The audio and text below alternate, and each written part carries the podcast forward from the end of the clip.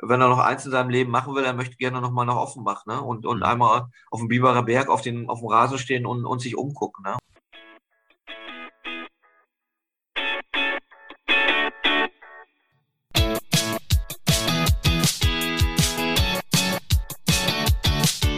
Fußballgeschichte, Fankultur, Groundhopping. Football was my first love ist deine Anlaufstelle für Fußball-Audio-Inhalte, Fußball-Podcasts und Hörbücher in der Football was my first love App.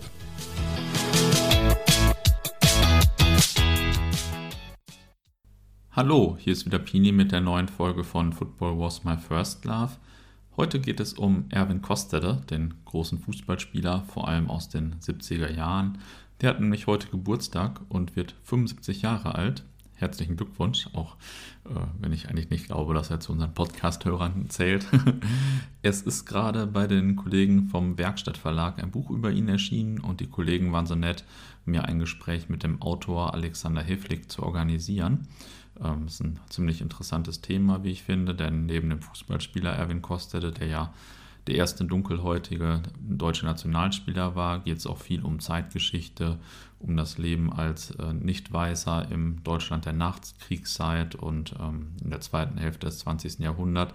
Es geht auch um das schwere Leben nach der Karriere damals, also schon viele Themen und wirklich auch eben viel Zeitgeschichte und nicht nur Fußball. Ähm, mir ist im Podcast eine etwas suboptimale Formulierung äh, unterlaufen, auf die mich der Alexander netterweise auch direkt hingewiesen hat. Das könnt ihr auch gleich alles hören. Ähm, nämlich konnte man aus einem Satz von mir interpretieren, dass ich fände, Kostede wäre zu Recht abgestürzt. Das ist äh, natürlich nicht der Fall. Ähm, was ich sagen wollte, war, dass es äh, über ihn viele Artikel gab ähm, und ich jetzt 30 Jahre lang einen im Kopf hatte und der vollkommen falsch äh, war, der Artikel, oder vielleicht auch das, was ich davon in Erinnerung habe. Ähm, da, in dem wird er nämlich als Spielhallenräuber bezeichnet. Und ähm, ja, obwohl er später freigesprochen wurde, und dann, das ist einfach eine krasse Feststellung, dass man das selbst 30 Jahre falsch im Kopf abgespeichert hat, bis ich das dann ähm, jetzt gelesen und auch letztens zufällig mal mit Bruno Reckers darüber gesprochen hatte, den ja der auch der ein oder andere Hörer hier kennt. Ähm, ja, also äh, schon relativ krass zu merken, dass man es so lange falsch im Kopf hat und zeigt auch, dass man manchmal mit Informationen aus Medien sehr vorsichtig umgehen muss. Das ist bei dem Buch hier, glaube ich, ein bisschen anders. Das Buch ist auch wirklich interessant und sehr zu empfehlen. Das Einzige, was mich geärgert hat, ein bisschen in Anführungsstrichen, ähm, war, dass die ganze Zeit von Kostedes Wohnort Gofeld die Rede ist. Dabei ist Gofeld natürlich nur ein Stadtteil meiner Heimatstadt Löhne, ähm, die außer in, im Westen nichts Neues sonst noch nirgendwo erwähnt wurde. Und äh, nach dem Auto von Im Westen nichts Neues wurde dann direkt damals unser, das ist direkt, wurde dann später unser Bahnhofsvorplatz benannt. Und da wäre nach dem Alexander Hilflig als Autor des Erwin Kostede Buchs vielleicht auch der dunkle Hinterausgang des Löhner Bahnhofs benannt worden oder so. Diese zweifelhafte Ehre hat er leider verpasst. Naja, habe ich ihm auf jeden Fall nachher gesagt wir haben uns selbst beide zusammen noch ganz gut amüsiert darüber. ja, bevor es jetzt losgeht, in ein paar Sekunden einmal noch der kurze Hinweis auf die Football Wars My First Love App und da vor allem unseren Groundhopping Podcast Der Weg ist das Spiel, der immer in Hochform ist, sowie auf die neue Folge von Football Wars My First Love International in der es um die Fanfreundschaft HSV Glasgow Rangers geht, wie die entstanden ist, wie die sich entwickelt hat. Äh, die Rangers hatten ja auch auf und ab, sage ich mal, ähm, auch wie jetzt der aktuelle Stand ist. Jetzt aber erstmal viel Spaß beim Podcast mit Alexander Hilflig über Erwin Kostede. Alexander, sag mal ein paar Sätze zu dir. Wer bist du und was machst du? Ja, äh, hallo erstmal äh, aus Münster. Ich bin Alexander Heflig und äh, arbeite für die Westfälischen Nachrichten und Münstersche Zeitung. Ich bin da äh, Leiter der Sportredaktion äh, seit vielen Jahren und ähm, bin ähm, Berichterstatter über Preußen Münster, Nationalmannschaft, äh, Radsport, Tour de France. Das sind so meine Spezialgebiete. Und in den letzten vier, fünf Jahren ähm, habe ich mich auch mehr oder weniger intensiv mit Erwin Kostele beschäftigt das ist so meine Kurzbiografie. Wie bist du denn äh, ursprünglich mal zum Fußball gekommen? Das müssen ja alle Gäste immer kurz erzählen. ja, also klar, ich habe ähm, ähm, gekickt äh, in Garagenhöfen, äh, wo ich auch konnte und äh, ähm, in den 70er Jahren ist dann halt ähm, Borussia Mönchengladbach zu meiner Mannschaft geworden, nicht Preußen Münster. Mhm. Äh, das ist die Mannschaft, auf, auf die ich stehe, auf äh, deren Spieler ich auch gut fand oder versucht habe nachzuspielen. Ähm, auf Fußball, ja, äh, in, es gab nicht so viele Sportarten, es gab nicht so viele unterschiedliche äh, äh, Möglichkeiten, seine Freizeit zu bestreiten. Früher, äh, man konnte noch Klavier spielen, durfte ich auch zu Hause, habe ich auch nicht nur leidlich gemacht. Und dann hat man draußen halt den ganzen Tag gekickt. Ne? Das mhm. ist so die Genese. Mhm. Okay. Ähm, und wie bist du jetzt zu dem Thema Erwin Kostette gekommen eigentlich? Ja, also es beginnt irgendwann 2012, 2013, da hatten wir mal Kontakt, da ging es um Karten für ein Preußenspiel und dann gab es immer wieder mal losen Kontakt. Äh, äh, wir haben also, es gab so keinen richtigen Anlass dafür. Äh, vielleicht am ehesten 2016, als er 70 Jahre alt geworden, habe ich dann äh, ein Stück geschrieben über ihn und dieses Stück war dann über viele Jahre ab 2016 quasi so der Letz-, das letzte Lebenszeichen von Erwin Kostede im Netz. Mhm. Und ähm, daraus ist dann halt etwas entstanden, äh, wo Erwin Kostede gesagt hat, eigentlich, wenn, sich, wenn ich Ihnen alle Geschichten erzählen würde, äh, dann, dann würden Sie ein Buch darüber schreiben und daraus ist das eigentlich entstanden. Das war jetzt also nicht so wirklich der, der ganz große Plan zu sagen, ich, ich setze mich jetzt hin und schreibe mit Erwin Kostede ein Buch, sondern äh, das hat sich so ergeben und äh, deshalb hat es auch relativ lange lange eigentlich äh, gedauert. Äh, Erwin Kostede war mir zu diesem Zeitpunkt ja ein Begriff, aber ich konnte ihn nicht einschätzen. Ich wusste nicht, wie es ihm ergangen war, äh, ähm, was das Leben mit ihm gemacht hat, was nach der Karriere groß passiert ist. Und äh, ich wusste nur, dass er halt der erste schwarze deutsche Nationalspieler war und ein bisschen in Vergessenheit geraten ist. Mhm. Das ist so die, die, die Startbasis 2015, 2016 gewesen. Mhm. Und seitdem ist dann ja ziemlich viel Zeit da wahrscheinlich reingeflossen. Was hat dich denn motiviert, so viel Lebenszeit genau äh, diesem Thema zu widmen und nicht Borussia Mönchengladbach oder so? Ja, Borussia Mönchengladbach ist, äh, das, das muss ich einfach so sagen, ich schreibe nie über Borussia Mönchengladbach, weil ich total befangen bin. Also Borussia mhm. Mönchengladbach, weil ich großer Fan bin und Schalke, weil es so der Verein ist, den ich warum auch immer nicht so besonders mag. Das sind so zwei Vereine, über die ich nie schreiben würde. Mhm. Ähm, aber das nur am Rande. Ähm, ja, das war eine lange Zeit und zum Glück war es nicht so, dass ich eine Auftragsarbeit zu erfüllen hatte oder ein festes Ziel hatte. In einem halben Jahr muss ich fertig sein mit dem Buch, sondern es war so, dass ich, äh, dass echt Geduld gefragt war. Das war ein unheimlich komplizierter Entstehungsprozess, ähm, weil bei so einem Buch es dazugehört, dass man sich vertraut und bis man sich vertraut und bis man, bis man einen Workflow findet. Und ich habe ja, wie gesagt, einen, einen, anderen Hauptjob als, als Leiter der Sportredaktion, als Sportredakteur. Ähm, hat es halt gedauert, bis wir so, ein, so einen Workflow, tatsächlich einen Workflow gefunden haben, wie wir miteinander reden, wie ich meine Recherchen aufarbeite und dann am Ende auch, äh, wie, wie ich es dann zu schreiben, wie ich es dann zu schreiben gedenke. Also es war auch, auch das war am Ende äh, erst im zweiten Versuch erfolgreich, das Buch so zu schreiben, wie ich es jetzt geschrieben habe und wie es erscheinen wird. Mhm. Ähm, und ähm, du hast gesagt, du hast gerade vom Vertrauen gesprochen. Ähm, inwieweit hast du denn für das Buch mit äh, Kostede zusammengearbeitet und wie hat er dich so unterstützt? Es gibt ja auch äh, Leute, die schreiben Fußballbücher über äh, Thomas Tuchel hier zum Beispiel, ohne dass der irgendwie dies autorisiert hat oder mitgearbeitet hat. Ja, ähm, ähm, es ist also in dem Sinne nicht autorisiert, sondern es, wir haben uns, äh, ich habe das mal versucht nachzuhalten, äh, um die 90 Mal getroffen. Hm. Ähm, wir haben äh, äh, immer eine knappe Stunde, gute Stunde äh, zusammengesessen, ähm, darüber geredet, äh, was passiert ist. anfangs war es ein bisschen chaotisch, später kam, kam da doch ein System rein, dann kamen die aktuellen Themen dazu, äh, äh, Rassismus ist seit ein, zwei Jahren wieder ein ganz großes Ding im Fußball, über das geredet werden muss und auch geredet wird. Und äh, plötzlich 2020 äh, war ja dann auch Erwin Kostel wieder sehr, sehr gefragt, ne? als das Thema aufkam. Äh, ähm, äh, Torunariga bei Hertha, äh, Quadvo in Münster, der Spieler, der beleidigt worden ist, wo Münsters Tribüne aufgestanden ist und den, äh, den Rassisten oder vermeintlichen Rassisten aus dem Stadion gejagt hat mhm. äh, und Nazis rausgeschrien hat. Ähm, da war dann auf einmal wieder Kostede sehr gefragt, weil aus Münster kam äh, und weil man quasi nach einem dem Pionier gesucht hat in, in, mhm. in, im, im, unter den schwarzen Fußballern in Deutschland. Und das ist nun mal äh, Erwin Kostede. Mhm. Okay, und äh, cool, hat er dich ja super unterstützt bei 90 Treffen und so, krass. Also äh, coole Vorstellung für mich, 90 äh, Treffen mit einem ehemaligen Nationalspieler und Fußballspieler so zu haben. Ja, Sache.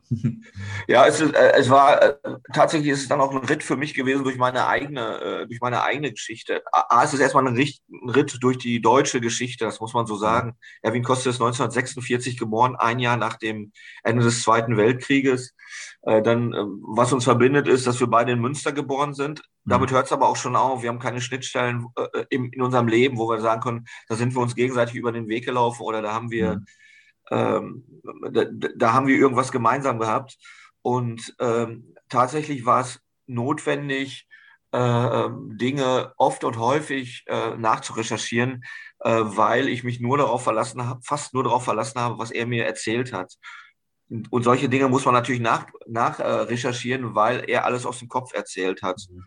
Und äh, dabei kam halt sehr ähm, äh, zum Teil sehr wilde Geschichten raus. Es ist ein tragisches Leben, äh, äh, aber es kamen auch sehr, sehr große Momente raus. Also mhm. große Erfolge, die er hatte und äh, die wir dann in dem Buch auch schildern. Das ist also tatsächlich, äh, es wird so, so oft gesagt, es ist eine Achterbahnfahrt, aber dieses, äh, dieses Leben von Erwin Koster ist tatsächlich eine, ein, ein, wo, die, wo die Amplituden des Lebens hoch und runter ausschlagen, mhm. wie wir beide sie wahrscheinlich gar nicht so kennen. Mhm. Ähm, Vermutlich haben ja nur die wenigsten Hörer ähm, hier Kostede noch spielen sehen. Ähm, vielleicht kannst du uns im Schnelldurchlauf äh, seine Karriere einmal ein bisschen schildern, bevor wir nachher auf ein paar Details genauer eingehen. Ja, also wie gesagt, er ist äh, 19, in den 50er Jahren ist er äh, ähm, Jugendspieler. Er spielt zuerst für Münster 08. Das ist in Münster zu dem Zeitpunkt der, der zweitprominenteste Club aber da kommt er überhaupt nicht zum Zuge. Er, er, Kostete sagt, das ist ein Verein, der, der ein bisschen elitär war, äh, wo er nicht zurechtkam. Ähm, er wechselt dann zu Saxonia Münster, das muss man sich so vorstellen, das sind zwei Orte, die am Kanal in Münster liegen, vielleicht einen Kilometer voneinander entfernt oder noch nicht einmal. Er wechselt also zu Saxonia Münster, ähm, weil er von einem Polizisten Fußballschuhe geschenkt bekommt auf der Straße. Und Saxonia Münster wird dann quasi so sein richtiger Jugendverein. Äh, bei Saxonia Münster hat er einen Trainer, der heißt äh, Fifi, Felix Fifi Gerritsen, Ex-Nationalspieler äh, in, bei Preußen Münster, äh, Legende, aber wirklich eine Legende. Marksturm, oder? Mit Adi Preisler auch. Genau, also 100.000 Marksturm mit Adi Preisler, ähm, der knapp, wirklich sehr knapp an der Nominierung 54 scheitert für das WM-Aufgebot, also Felix Gerritsen. Ähm, und er bringt kostete halt Übersteiger und Doppelpass bei so sagt es Kostede zumindest. Ähm, danach wechselt er so um 1963 äh, von Saxonia Münster zu Preußen Münster. Preußen Münster ist zu dem Zeitpunkt die Nummer eins in Münster oder ist es immer noch. Damals Gründungsmitglied der, der Fußball-Bundesliga. Er kommt in der A-Jugend, ist erstmal gesperrt fast ein Jahr, weil Saxonia Münster sauer auf ihn ist, äh, dass er geht. Und äh, erst im letzten Jugendjahr spielt er ein paar Spiele für Preußen Münster. Dann hat er zwei Jahre in der zweiten Mannschaft von Preußen Münster. Also wir merken schon, er ist kein Supertalent, aber er ist talentiert, aber kein Supertalent. Er spielt in der zweiten Mannschaft in der Landesliga äh, und erhält dann 1966 in der Regionalliga seinen ersten Profivertrag. Nämlich 1965, Entschuldigung. Spielt dann zwei Jahre in der Regionalliga.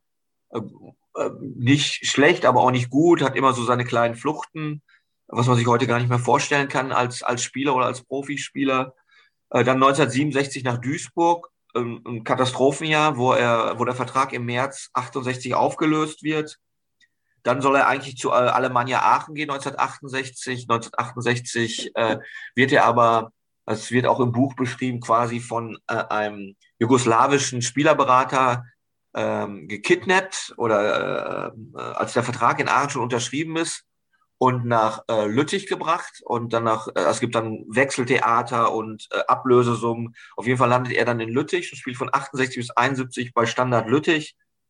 Äh, wird dort dreimal äh, belgischer Meister, in dem letzten Jahr auch Torschützenkönig, äh, Nachfolger von Lothar Emmerich für alle Dortmund-Fans. Dann 1971 wechselt er nach, äh, zu Kickers Offenbach. Ähm, äh, muss, dazu muss man wissen, 71 ist das Jahr mit dem Bundesliga-Skandal, äh, wo die äh, äh, wo die Offenbacher absteigen. Ähm, Offenbach deckt diesen Bundesliga-Skandal quasi auf über seinen Präsidenten Canellas, aber äh, Offenbach steigt trotzdem ab, weil, ähm, weil sie mit drin hängen, weil sie nicht so viel Kohle gezahlt haben wie Bielefeld und Hertha.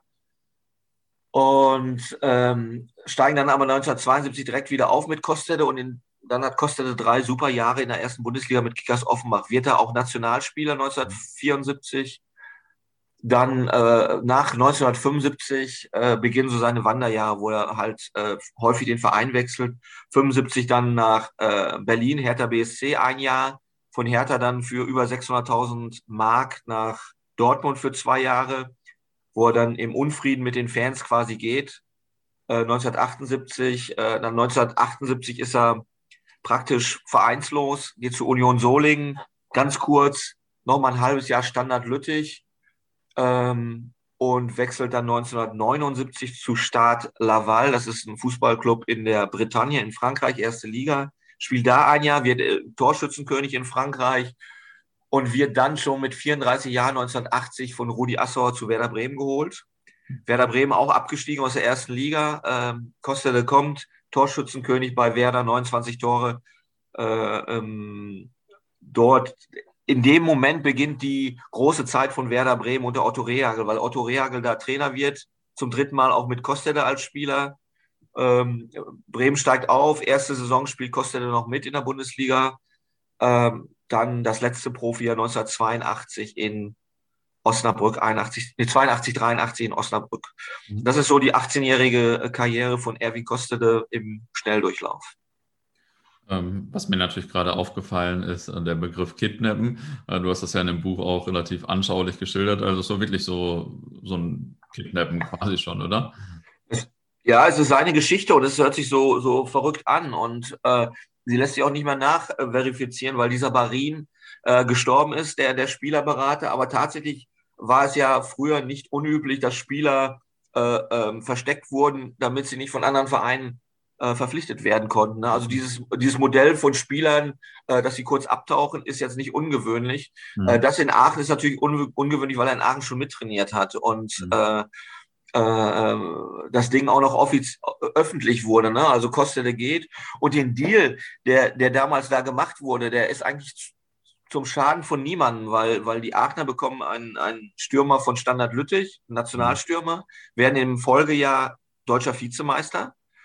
Und Kostele findet einen Club, wo er nicht so im Rampenlicht steht, wo er, wo er, äh, er, ist, er ist ein schwieriger Typ zu der Zeit, zieht viel um die Häuser, äh, lässt Trainingsphasen ausfallen, hat ein Alkoholproblem und ähm, er kommt dann äh, in Lüttich, aber trotzdem in Lüttich wird er zu dem, was man zumindest einen gestandenen Profi nennt. Ne? Also mhm. äh, da wird er äh, äh durch Dank seiner Frau ein bisschen sesshaft und äh, ja, es äh, in Lüttich entwickelt sich dann etwas, von dem man denkt oder wo, von dem man denkt, dass man, äh, dass er es nie hätte schaffen können in, nach der Duisburger Zeit, weil. Duisburg ist quasi so wie, wie Dortmund auch so ein rotes Tuch für ihn. Hm. Was waren denn so seine größten Erfolge als Spieler eigentlich? Ja, man kann natürlich sagen, dreimal belgischer Meister mit Standard Lüttich, äh, Torschützenkönig in äh, Belgien, äh, was äh, ich meine 1971, 72 auch Torschützenkönig in der zweiten Fußball-Bundesliga, 29 Tore. Ich bin mir nicht sicher, ob das, ob das stimmt. Ähm, dann hat er zweimal einen Aufstieg geschafft mit Kickers Offenbach 1972 in die Bundesliga und 1981 mit Werder Bremen. Äh, dreimal Nationalspieler ist ein großer Erfolg. Was ihm fehlt, ist natürlich dieser nationale Titel, dieser deutsche Titel. Mhm. Ne? Also äh, mit Offenbach war er nie wirklich dran. Äh, in, in Dortmund, äh, Dortmund ist zu dem Zeitpunkt Aufste Aufsteiger in die Bundesliga. Äh, äh, Hertha, mit Hertha ist er mal im DFB-Pokal-Halbfinale. Mhm. Ähm, aber ihm fehlt dieser, dieser große, große deutsche Sieg, fehlt ihm. Und darüber ärgert er sich auch ein bisschen. Ne? Also das ist so, ist so eine Lücke in seiner Karriere nach 18 Jahren. Ja, verständlich. Ähm, was war er eigentlich so ein, für ein, so ein Typ Fußballspieler? Also offensichtlich hat er viele Tore geschossen, aber vielleicht kannst du ein bisschen was zu seiner Spielweise sagen oder vielleicht gibt es einen Spieler heute, der ihm ähnlich ist oder so. Ja, das ist natürlich schwer zu vergleichen. Vor 50 Jahren wurde Fußball ganz anders gespielt als heute. Ne? Also wenn man, ich habe mit Jörg Neblung, dem äh, Spielerberater, äh, darüber gesprochen und habe versucht, einen Vergleich zu ziehen. Was, was, passiert, was würde passieren mit den Topspielern der 70er Jahre heute? Und er sagte mir klipp und klar, ein Günther Netzer würde heute nicht mehr in der Bundesliga spielen und ein Erwin Kostede auch nicht, weil der Speed und der Körpereinsatz und, und die Aggressivität eine ganz andere wäre. Äh, ja. Bei Netzer wäre es noch vielleicht noch anders als bei Kostede. Kostede ist ja halt ein, ähm, hat ja halt auch eine Vita, die halt äh, Lücken aufweist. Und heute ein Nach Spieler aus dem Nachwuchsleistungszentrum hat keine Lücken, sondern der ist pünktlich beim Training, der will seinen Matchplan haben. Das ist die Akademisierung des Fußballsports tatsächlich, dass mhm. diese Spieler äh, ähm, in ein Raster reinkommen, aus dem sie nicht mal rauskommen. Aber jetzt vielleicht noch kurz zurück zum Spieler Kostele. Kostele war äh, das, was man heute, also was Fußball Sozialromantiker oder Fußballfans äh, ähm, so richtig geil finden würden. So ein Spieler war Kostele. Ne? Das war ein äh, der hatte, das war mehr äh, äh, ein Tanz, wenn er am Ball war, als, als Gekicke. Ne? Also er konnte diesen Übersteiger perfekt. Er hatte sehr gute Drehungen, äh, ähm, äh, wenn er den Ball hatte. Er war nicht besonders schnell und auch nicht besonders laufstark, aber er hatte sehr, sehr schnelle erste drei, vier, fünf Meter, konnte sich Raum verschaffen, konnte aber auch, wenn er als Stürmer angespielt wurde, den Ball mal klemmen oder, oder verteilen. Er war immer bekannt als, als durchaus ein Stürmer, der, der auch uneigennützig sein konnte. Also er ging dann auch gerne in, in er machte dann gerne was für seine Mannschaft. Ne? Und äh, äh, er war so, äh, ich habe das jetzt gerade für den Kicker, habe ich zu seinem 75. Geburtstag ein längeres Stück geschrieben. Ähm, ich habe die mal ver versucht zu beschreiben als ein als ein, als ein Feingeist oder, oder, oder ein äh, Freigeist oder Galan auf dem Feld, der, der so seine Freiheiten brauchte und, und äh, den die eigenen Fans natürlich abgöttisch liebten, weil er geile Tore geschossen hat, weil er Tore vorbereiten konnte, weil alles lässig war. Und denken wir mal zurück an die 70er Jahre. Die 70er Jahre waren, waren eigentlich der Versuch, eine lässige Zeit zu werden durch Flower Power, durch, durch, durch, äh, durch den neuen Lifestyle und auf der anderen Seite bürgerliches Denken, 20 Jahre, 25 Jahre nach dem ersten, äh, nach dem Zweiten Weltkrieg. Also äh, das war schon so ein, so ein Clash der Kulturen damals. Hm. Und Kostede war äh, Rizzo in der Mitte oder eher auf der, auf der Freigeistseite mit. Also äh, vermutlich ein unheimlich toller Spieler, der, äh, den die gegnerischen Fans hassen mussten, weil er halt äh, genau das machte, was man nicht erwarten konnte und der von den eigenen Fans äh, äh verehrt wurde, gerade in Offenbach und mhm. ähm, in Bremen. Da war, das waren große Zeiten für ihn. Ja, man verbindet ihn natürlich auch äh, vor allem mit den äh, Offenbacher Kickers. Warum hat es eigentlich genau da so gut gepasst und besser als anderswo?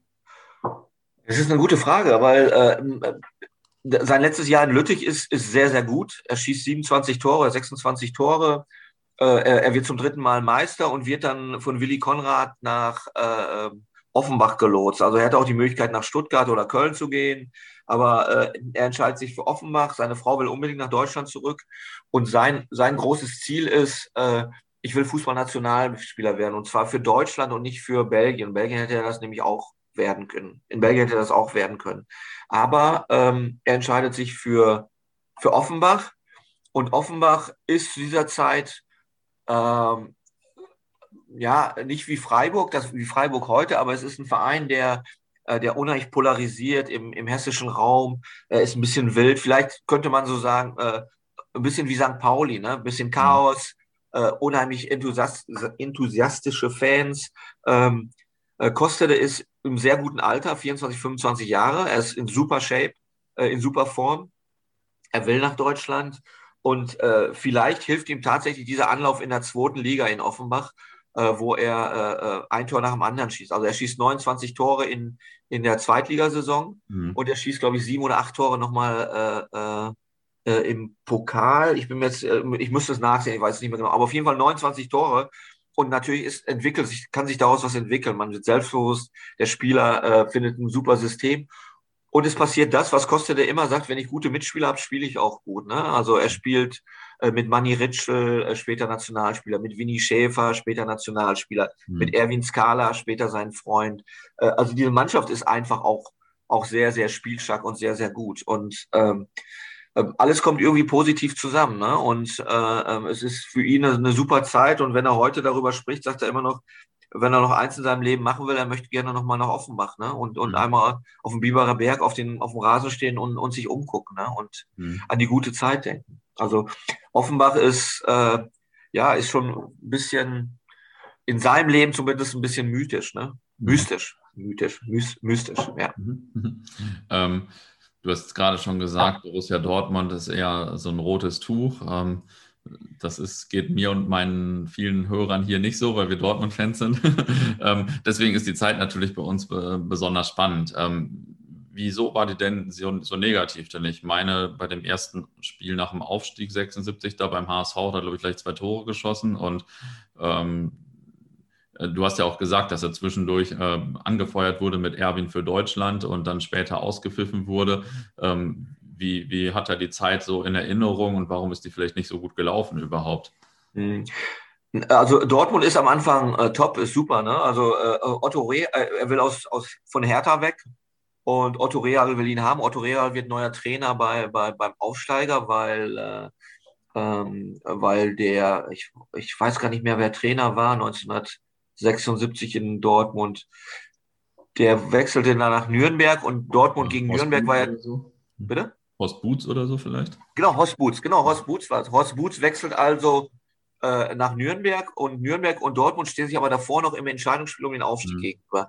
So, also äh, Dortmund sucht einen neuen Trainer trotz Aufstieg und das ist Otto Rehagel. Und Otto Rehagel erinnert sich an, äh, an, an diesen Kostede äh, aus der Offenbacher Zeit. Und natürlich auf, heute kann sich Dortmund wahrscheinlich die Spieler aussuchen, die sie haben wollen, aber damals ist es so, dass der Kostede äh, kostet es irgendwie auf dem Markt. Der ist äh, Nationalspieler, äh, der ist teuer, aber man kann ihn kriegen. Man kann die Top-Stürmer halt nicht kriegen. Äh, und Kostede ist so ein bisschen Risiko, aber nicht viel Risiko, weil Reagel sagt, den lasse ich an einer langen Leine. Äh, der kann was, ich weiß, was der kann. Sie holen Willi Lippens und die Mannschaft ist, ist im Flow und alles entwickelt sich prächtig. Er schießt meines Wissens 14 Tore für Dortmund in der ersten Saison. Alles okay, passt. Ja. Und in der zweiten Saison ist es halt so, äh, Kostede ist ja auch ein, auch ein öffentlicher Mensch zu dem Zeitpunkt, was es im Fußball bislang da noch nicht so gab. Also äh, er geht, er lässt so ein bisschen in seine Familie reinblicken, ne? er, er, mhm. er lässt die Leute teilhaben an seinen Gefühlen, soweit das geht. Äh, und Kostede kommt quasi in das Problem, das jeder Stürmer mal hat, er trifft die Bude nicht mehr. Und ähm, da gibt es einen, einen Witz, der erzählt wird nach einer gewissen Zeit äh, in Dortmund, der ungefähr so geht wie äh, äh, Kostede kommt am Himmelstor an und fragt Petrus, ob er ihn reinlassen könnte. Und Petrus fragt ihn dann, Erwin, wie, wie hast du es denn hierhin geschafft? Äh, du findest doch das Tor nicht mehr. Und äh, äh, das verbindet er mit Dortmund und er findet, verbindet diese Zeit äh, Kohleneimer. Es gibt diesen Spruch, dass er der Kohleneimer ist. Mhm. Und den führt er zurück auf Dortmund. Und tatsächlich gibt es auch Berichte äh, darüber, wie Rehagel äh, dann sagt, äh, Kostede ist äh, nervlich total fertig gemacht worden vom eigenen Anhang äh, ähm, äh, ausgepfiffen worden, weil er das Tor nicht mehr getroffen hatte. Und Costa sagt, ich habe ich hab ihn fast nur noch in den Auswärtsspielen eingesetzt, was auch nicht so ganz stimmt. Äh, es gibt eine Szene in einem Spiel, wo Costa den Ball annimmt mit der Brust, fast so wie 1974 beim Tor des Jahres, den Ball mit der Brust annimmt, der Ball kommt von der linken Seite, er nimmt ihn mit der Brust an und schießt ihn Volley aufs Tor und der Ball geht an die Latte hm. äh, und nicht ins Tor. Und ähm, er wird danach ausgepfiffen. Das ist seine Wahrnehmung. Krass, und, ja. und, und das ist, das ist ein Punkt, wo er sagt, äh, da bin ich nicht mal mit klargekommen. Am Ende wollte ich nur noch weg aus, aus, aus Dortmund. Ne? Und ähm, das denkt man ja gar nicht, weil, äh, weil das Dortmunder Publikum, die Südtribüne ja so einen treuen Ruf hat, eigentlich so vor allem auch aus früheren Zeiten. Ja. Es ist, es ist schwer nach, es ist schwer, äh, also ich verlasse mich da auf sein Wort. Ne? Und, und tatsächlich sind die Berichte auch, die über ihn geschrieben werden, die haben oft was damit zu tun, dass er nachts nicht mehr schlafen kann, äh, also dass er quasi sein, sein, sein Herz nach außen äh, schüttet und sagt, er hätte nachts nicht mehr schlafen können, weil er so eine Angst vor dem Spiel gehabt hätte. Und äh, er ist ja dann auch im letzten Saisonspiel schon nicht mehr dabei, weil er mit Willi Lippens äh, auf Ischias mhm. auf Ischia, Ischia sage ich schon, auf Ischia äh, seine Verletzung oder seine Saison-Wehwehchen äh, äh auskuriert, als Dortmund äh, doch etwas deutlicher gegen, man mag es nicht sagen, aber gegen Borussia Mönchengladbach mhm. verliert mhm. und fast die Meisterschaft äh, äh, entscheidet mit diesem. Ah, ja. Das Ergebnis darf ich nicht sagen, an die Dortmunder, oder? Ja, ich glaube, das kennen wir alle. Aber ey, es, es, ist quasi, es ist so ein kleines Happy End für ihn. Er sagt so, stell dir mal, äh, stell, stell dir mal vor, ich wäre bei diesem 0 zu 12 dabei gewesen, ne? äh, was sie dann gesagt hätten. Ne? Und deshalb ist, also die Zeit in Dortmund, obwohl er ganz nah an seiner Heimat ist und ob er sich ganz viel davon versprochen hat, mhm. in seiner Wahrnehmung äh, endet die sehr, sehr unglücklich. Ne? Also sehr, sehr äh, unzufrieden, sehr, sehr unglücklich. Und er ist ja einer der teuersten Transfers, äh, äh die Dortmund in, diesem, in dieser Zeit getätigt hat. Ne? Und äh, tatsächlich muss man das sehen. Am Ende ist er froh, dass er weg ist. Am allerersten Spieltag Bundesliga fahren, ich glaube, 10.000 Dortmunder nach Hamburg. um dieses Spiel zu sehen. Und sie gewinnen 4 zu 3 und Costa schießt zwei Tore. Ne? Das, wie weit das auseinandergeht im Spannungsfeld. Ja. Wahnsinn, ne? Ja, auf jeden Fall. Ja. Ähm, man bekommt dann auch so ein bisschen den Eindruck, dass äh, Kostede vor allem für einen Fußballspieler aus der damaligen Zeit dann ein ziemlicher Wandervogel äh, geworden ist oder war, also nach Offenbach dann schon. Ähm, wieso ist er so ein Wandervogel geworden? Wieso hat er nicht ein bisschen mehr Kontinuität reingebracht oder so? Ja, er, hat ja drei Jahre Lüttich, vier Jahre, äh, ähm, ähm, vier Jahre in Offenbach und dann nochmal zwei Jahre in Dortmund, dazwischen ein Jahr in, in, in bei Hertha. Ähm, vier Vereine in zehn Jahren ist jetzt nicht so überragend viel. Ne? Also diese, diese Wanderschaft beginnt ja erst in dem Moment, wo er aus Offenbach weggeht. Also die erste Hälfte seiner Karriere, da, da fängt er sich sieben Jahre in zwei Vereinen, ist top okay. Dann Hertha und Dortmund äh, würde ich auch noch durchgehen lassen. Kann man sein, dass man äh, nach einer Saison einen Verein wechselt. Ja, Dortmund nach zwei Jahren auch. Dann ist es so, ähm, er ist dann auch schon über 30, ne? Und diese, dieser Marktwert, diese 600, 700, 800.000 Mark, die man für ihn ausgeben will, äh, äh, die will dann ein Verein nicht mehr bezahlen. Ne? Es, und, und immer, und so ist das ja auch bei Fußballern heute noch, die Jugendsünden spielen immer irgendwie mit. Die sind immer irgendwie dabei. Irgendwann äh, kommt das wieder raus, dann heißt er wieder Bruder Leichtfuß oder der, der, der Schlendrian-Typ, der Halodri. Und äh, Tatsache ist es so, dass die ganz großen Vereine vermutlich auch deshalb sich nicht an ihn rangewagt haben. Ne? Und dann ist es halt so, nach Dortmund ist er ein halbes Jahr, taucht er ab bei Union Soling, muss man sich auch vorstellen, er spielt zwei Spiele, er denkt darüber nach, sich reamortisieren zu lassen, ist aber zu dem Zeitpunkt schon finanziell sehr, sehr angeschlagen, ne? mhm. weil das Geld, äh, weil, weil die Geldanlagen nicht funktioniert haben und er muss weiterspielen. Und äh, was macht man mit einem teuren Ex-Nationalspieler, der in Dortmund quasi äh, aus dem Stadion gejagt wurde, in seiner Wahrnehmung, der in Solingen es nicht hinbekommen hat, der noch so ein Gnadenbrot bei, bei Standard Lüttich bekommen hat. Wir sind im Jahr 78, ne? Und 78, 79. Der Spieler ist Anfang 30. Schwierig, ne? Also, also eigentlich, eigentlich eine sehr, sehr schwierige Konstellation, ne? Ja. Naja, und dann, äh, dann hat sich das dann meistens so ergeben, dass es irgendwie nur ein Jahr gereicht hat oder er war dann, weil er schon älter war, haben die, hat er vielleicht auch keine längeren Verträge bekommen oder so wahrscheinlich, oder? Hm. Naja, er, er, er ist äh, nach nach äh, Lüttich im Jahr äh, 79. Er ist 33. Ja. Er hat kein Angebot im Sommer, ne? Und er wartet ja. also bis zum Ende der Transferlist, der Transferzeit und er weiß so genau nicht, was er, was er machen soll, ne? Ja. Und da kommt dann halt äh, durch Zufall Stade Laval ins Spiel. Und mhm. er konnte mir nicht sagen, warum Stade Laval das war. Ähm, oder, oder warum Stade Laval, ein Verein aus der Bretagne, auf ihn gekommen ist. Ne? Und, und er, er dachte damals, Stade Laval hört sich irgendwie nach vierter Liga Belgien an, aber es war tatsächlich ein französischer Erstligist.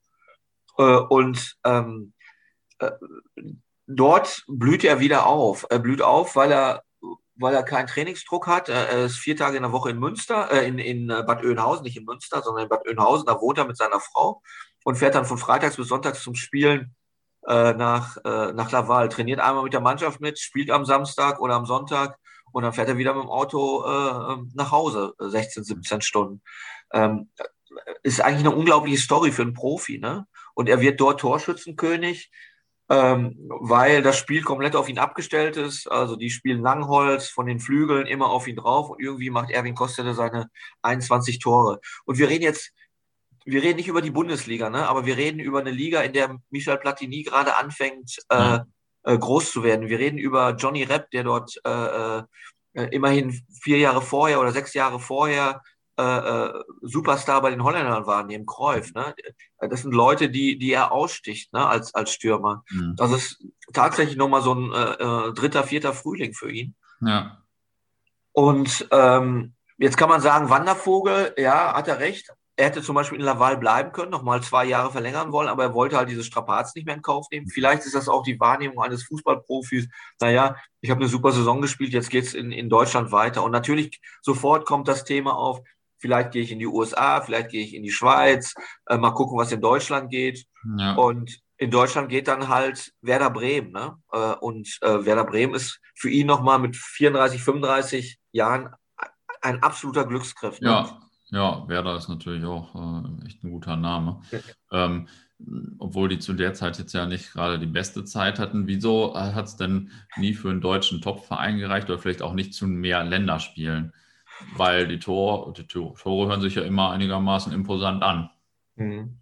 Ja, also ähm, ähm, das, das muss man fast schon sezieren, ne, warum das nicht geklappt hat. Ne? Also als er in Lüttich spielt, flüchtet er ja aus Deutschland quasi. Ne? Und mhm. äh, Helmut Schön, damals Bundestrainer, wollte eigentlich nie äh, Legionäre in der Mannschaft haben. Oder wenn, dann, dann reden wir über äh, das höchste Level. Ne? Karl-Heinz Schnellinger war äh, äh, einer der besten Verteidiger ja. europaweit. Deshalb hat er mit Schnellinger gespielt. Oder äh, Günther Netzer war einer der, der besten ähm, Spielmacher, die wir je hatten. Und deshalb hat, hat, hat er gespielt. Aber äh, es, es war ja nie so, dass Schön eine große Liebe entwickelt hat zu Legionären. Und Kostele mhm. war Legionär. Ähm, wie gesagt, in Belgien kann er belgischer Nationalspieler werden will er aber nicht, weil das irgendwie die Mission für ihn ist. Ich will den Adler auf der Brust haben. Es ist, es ist, es ist manisch bei ihm. Mhm. Ja, und dann ähm, muss man sagen, in Offenbach ist er gut, sehr gut sogar. Aber man muss sagen, Helmut Schön hat scheinbar auch nicht auf ihn wirklich gestanden. Ne? Also es ist so, es ist so überliefert. Äh, äh, Helmut Schön hat nicht auf ihn gestanden. Er hat Gerd Müller. Äh, äh, wir haben weniger Länderspiele. Es ist viel, viel schwieriger, in die Nationalmannschaft zu kommen als heute. Also mhm. wirklich viel, viel schwieriger.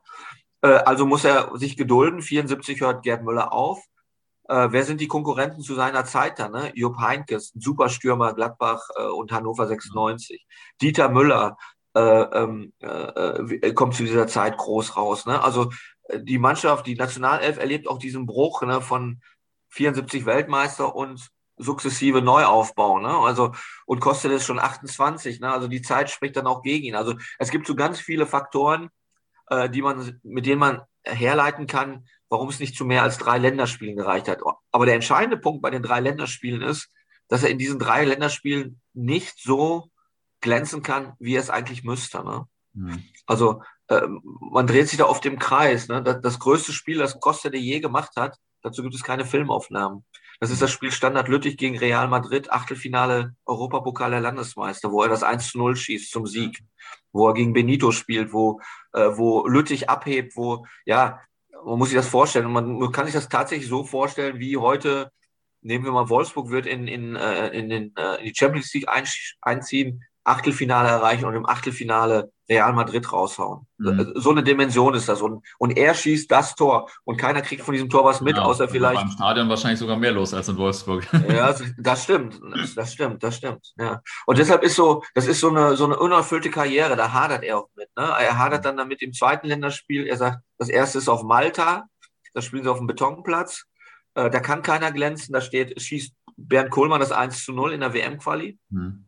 Äh, das ist kurz vor Weihnachten 74. Das zweite Spiel ist seine Bühne und da entscheidet sich alles. Er sagt das vor dem Spiel, äh, hier entscheidet sich meine Nationalmannschaftskarriere in Wembley. Und in Wembley spielt er schlecht. Er ist, es gibt einen rassistischen Vorfall vor dem Spiel mit deutschen Fans. Er spielt schlecht und wird nach 73 Minuten ausgewechselt. So, und dann, äh, das ist fast schon das Ende. Ne? Mhm. Er kommt dann noch einmal wieder, weil er dann bei Hertha spielt mit Erich Bär zusammen äh, äh, super Offensivmittelspieler von Hertha BSC Berlin und dieser, äh, äh dieser äh, mit diesem Erich Bär kommt dann noch einmal ins Länderspiel in Düsseldorf und auch da gibt es so eine, so eine Begebenheit, wo er sich ablenken lässt, äh, wo seine Konzentration flöten geht, wo, wo er es nicht hinbekommt. Ne? Und mhm. deshalb bleibt es dann bei diesen drei Länderspielen ohne Torerfolg. Ne? Also es ist, äh, ähm, äh, ist so ein bisschen wie sein Leben. Ne? Also die Chance ist da, und irgendwie nutzt er auch die Chance, weil jeder von uns würde sagen, ey, drei Länderspieler würde ich wahrscheinlich meinen rechten Arm für geben, wenn ich Fußballer ja. bin. Aber auf der anderen Seite kannst du auch sagen, ähm, 20, 30, 40 hätte es auch werden können, ne? wenn er, äh, wenn er zum richtigen Zeitpunkt in seiner Karriere den richtigen Biss und den richtigen Punch gehabt hätte. Ne? Ja. Und Helmut Schön, wie gesagt, er wird ja nicht nominiert von Helmut Schön damals auf Malta, sondern er wird von Jupp Derwal nominiert, mhm. weil Helmut Schön zu diesem Zeitpunkt länger krank ist und Jupp Derwal über seinen Schatten sprengt.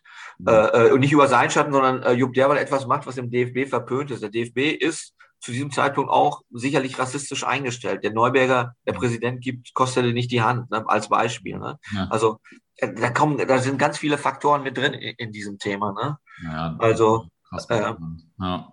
also ja, ist ja übrigens auch ein bisschen amüsant, was das für gegensätzliche Länderspiele da waren. Einerseits in Wembley und andererseits da in Malta auf diesem Sandplatz. Ja. Das sind ja, sind ja geile Bilder auch äh, von diesem, kann man sich gar nicht mehr vorstellen, dass das in den 70ern noch so ein Platz war. Ne? Genau. Das war, das war ein Fußballplatz oder das war, das war ein, äh, Fußballplatz kann man gar nicht so richtig sagen. Doch, das war schon ein Fußballplatz mit Tribünen, aber da fanden dann äh, übers Jahr im Wechsel Fußballspiele und Hunderennen statt. Mhm. Ja, und äh, was weiß ich, wahrscheinlich gab es auch noch Autorennen da drauf. Also es war so ein Multifunktionsfeld. Und äh, damals hat man nicht über Rasen und neuen Rollrasen ja. oder sowas gesprochen, sondern dann äh, ging es hin, WM-Quali, gewinnt den Scheiß und dann äh, fahrt wieder nach Hause. Und das ja, haben sie ja dann auch gemacht. Ne? Ich meine, das ist der Platz auch gewesen, den ich, ich war letztes Jahr mal in Malta, also Anfang des Jahres, und den Länderpunkt zu machen als Groundhopper ähm, und habe mir auch diesen alten Platz da angeguckt, äh, wenn, wenn das auch wirklich der ist, auf dem halt Dortmund auch 1965 das erste Europapokalspiel hatte. Und das war ja, ich glaube, das war der. Das war nämlich auch so ein altes Sandding. Man sieht noch so ein bisschen, wo da mal eine Tribüne war, aber man kann es ja. sich nicht vorstellen, dass da mal solche Spiele stattgefunden haben.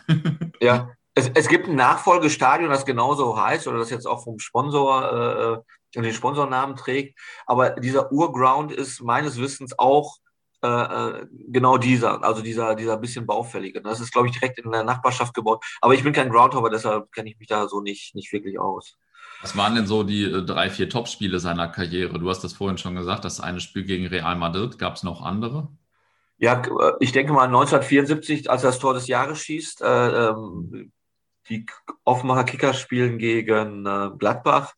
Und Gladbach ist damals wirklich Avantgarde äh, im, im, als Fußballmannschaft. Also es ist einfach eine, die Mannschaft ist sexy und die spielt nach vorne und ähm, äh, Offenbach ist halt der wilde Club, der, der Anarcho-Club. Äh, es, es, steht 3-2 für Gladbach, als Costa den Ball bekommt. Äh, linke Seite.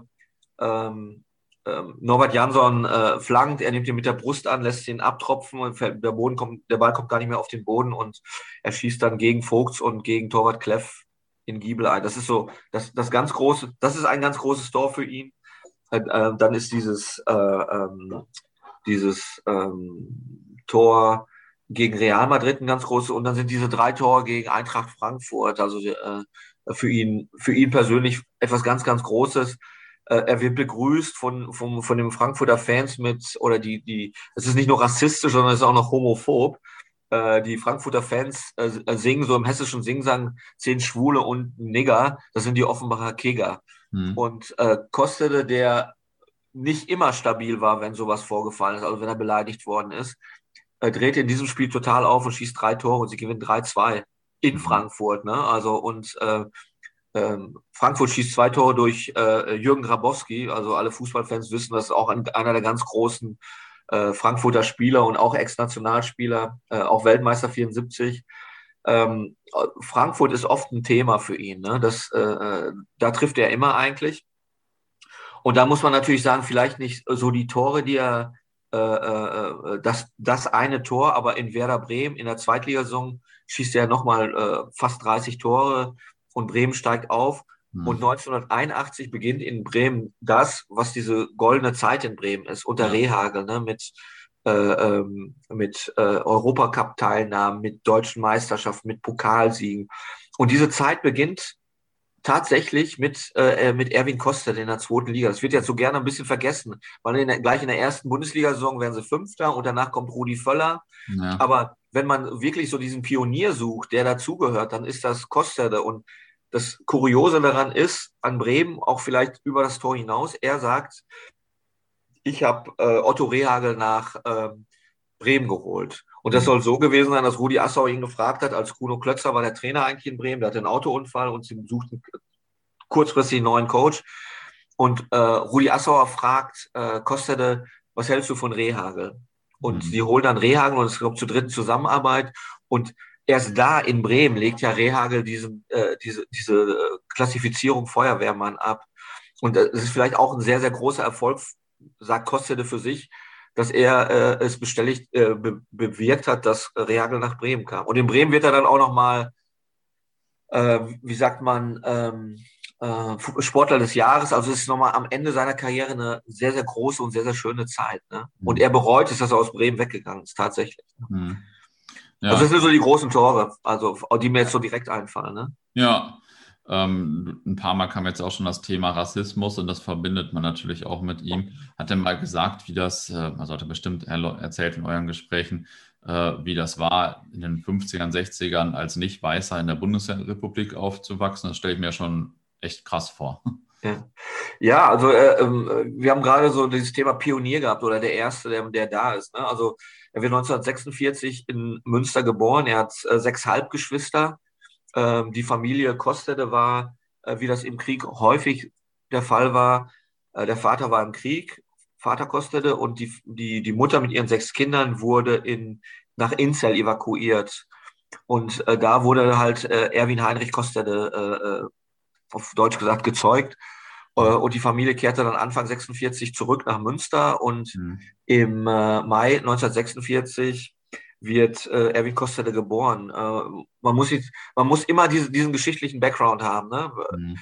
Da, da, kommt ein schwarzes Baby auf die Welt und alle sind, äh, wir sind nach, äh, in der Nach-Nazi-Zeit. Es ist nicht so, dass Deutschland ja. in dem Moment total demokratisch und äh, ähm, nicht rassistisch eingestellt war, sondern da ist auch mal dieses kleine Kind auf der Welt. Und Costa sagt, die ersten vier, fünf Jahre habe ich davon gar nichts gemerkt. Da wurde mir über den Kopf gestreichelt oder mhm. keine Ahnung. Ne? Er sagt, erst in der Schule ging es dann so los, ne? Äh, dass er gemerkt hat, ich bin anders, alle gucken mich an, alle begaffen mich. Und äh, in, in dieser Gru oder ich bin der Moor, ähm, äh, die einen beschimpfen mich, die anderen streichen mir über den Kopf. Und dann in den 50er Jahren ist Fußball sein Fluchtpunkt, weil da ist er gut. Das kann er einfach. Also er hat einfach dieses, hat dieses Grundtalent. Er ist nicht, er ist nicht mega super, aber er ist gut. Und äh, er versucht, sich so durchzu, durchzulavieren durchs Leben. Ne? Und äh, ähm, äh, da gibt es halt diese Szenen, wo er sagt, dass er im, im, im, der, im Bad gestanden hat und sich das Gesicht mit Kernseife gewaschen hat, um, um weiß zu werden. Ne? Mhm. Da gibt es diese Beleidigung auf dem Spielfeld, obwohl er auf dem Spielfeld ist, eigentlich so sein einziger geschützter Raum. Ne? Seine Mannschaft mhm. steht hinter ihm, weil die Mannschaft immer mit ihm gewinnen kann und die Gegner versuchen, ihn zu provozieren. Und zu dem Zeitpunkt äh, ist die Provokation von Erwin Kostede gleichbedeutend mit der Niederlage des Gegners, weil dann nimmt er sich den Ball, dribbelt durch, schießt acht Tore und sie mhm. gewinnen das Spiel. Also es ist natürlich eine, äh, eine ganz, ganz besondere Zeit. Und er, äh, er sagt, er kann das, es ist immer, er versucht sich nie, und das finde ich bemerkenswert, er versucht sich nie auf seine Hautfarbe zurückzuziehen. Dass er sagt, ich mhm. entschuldige alles damit, weil die Deutschen Rassisten waren. Er sagt, die Deutschen waren auf der einen Seite, waren die total gut zu mir, auf der anderen Seite haben sie mich gehasst. Ne? Mhm. Es gab wenig dazwischen. Ne? Äh, aber wenn wir ehrlich sind in unserem Leben, in unserem Leben ist es wahrscheinlich so, dass uns äh, ein Teil der Leute mögen und der andere Teil mag uns nicht. Äh, nur bei ihm ist es natürlich spezieller, weil er wenig Freunde hat und weil er mhm. mit dieser Hautfarbe nicht umgehen kann, weil er vielleicht der erste Schwarze oder einer der ersten Schwarzen in Münster ist, der da aufwächst als Sohn der Stadt. Er ist immer alleine der einzige Schwarze in der Schule. Er ist der erste Schwarze vermutlich bei der Bundeswehr in Münster. Er ist der erste schwarze Nationalspieler.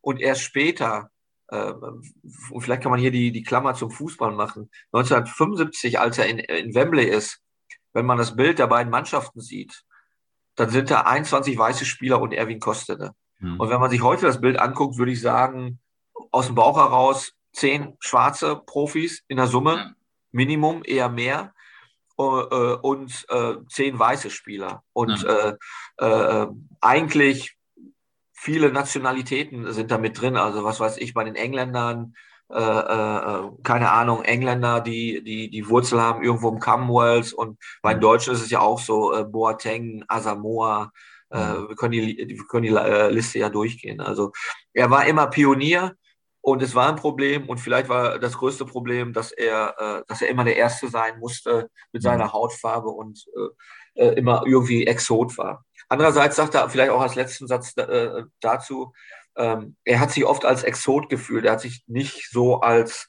ähm, äh, rassistisch beleidigter Schwarzer gesehen. Erst später hat sich dann dieses Bewusstsein geändert äh, und äh, er hat sich so sein, versucht, so seine Idole zu ziehen, wie zum Beispiel Muhammad Ali, mhm. äh, was dann immer so äh, mittelprächtig äh, erfolgreich für ihn war.